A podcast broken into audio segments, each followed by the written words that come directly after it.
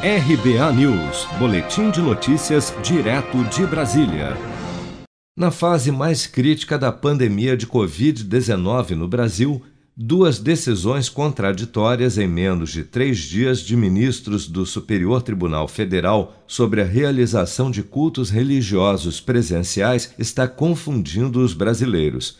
No último sábado, véspera do domingo de Páscoa, ao atender a uma ação da Associação Nacional de Juristas Evangélicos, ANAJURI, o ministro Nunes Marques, do STF, concedeu liminar para liberar atividades religiosas presenciais sem distinção territorial, ou seja, pela decisão, as igrejas poderiam abrir em todo o país mas nem todas abriram. Neste domingo, por exemplo, o arcebispo de São Paulo, Dom Odilo Scherer, informou que iria manter a recomendação pela suspensão das missas presenciais por entender que o momento ainda não é seguro para a reabertura das igrejas.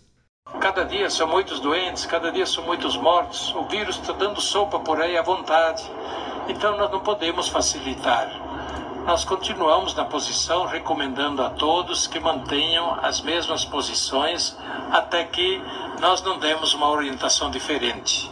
Nesta segunda, no entanto, menos de 48 horas depois que o ministro Nunes Marques decidiu pela reabertura, o ministro Gilmar Mendes derrubou a liminar do colega e ordenou em outras duas ações o fechamento das igrejas do estado de São Paulo classificando a decisão de Nunes Marques como uma postura negacionista. Como consequência, o presidente do Supremo Tribunal Federal, ministro Luiz Fux, anunciou que irá incluir como primeiro item da pauta de julgamento do plenário da Corte, nesta quarta-feira, todas as ações em tramitação no STF que envolvam a possibilidade de abertura de igrejas e templos, bem como a realização de outras cerimônias de cunho religioso durante a pandemia.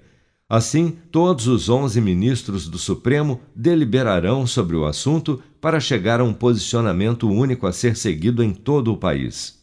Se você quer começar a investir de um jeito fácil e sem riscos, faça uma poupança no Sicredi.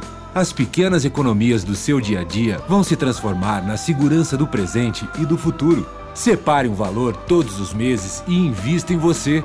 Poupe com o Sicredi, pois gente que coopera cresce